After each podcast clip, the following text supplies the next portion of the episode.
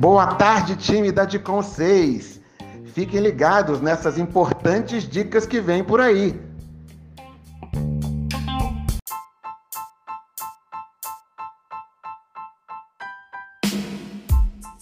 Tarde, pessoal! Passando aqui para falar sobre centralidade no cliente, afinal é o nosso maior objetivo.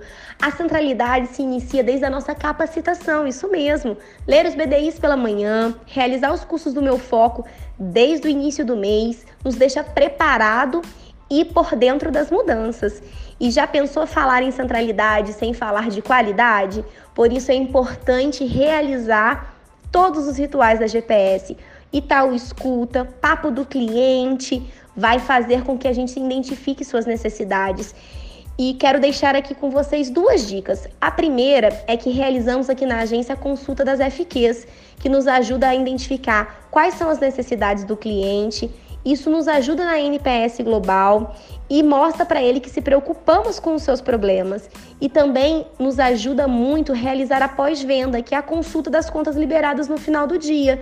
Ligamos, reforçamos que a conta foi liberada, falamos da NPS e realizamos o pós-venda, que está na metodologia do Mover. Acreditar no modelo de execução, vender utilizando a VAI, vendas consultivas tendo uma pós-venda e acreditando, é o sucesso garantido. Afinal, somos gente que move gente.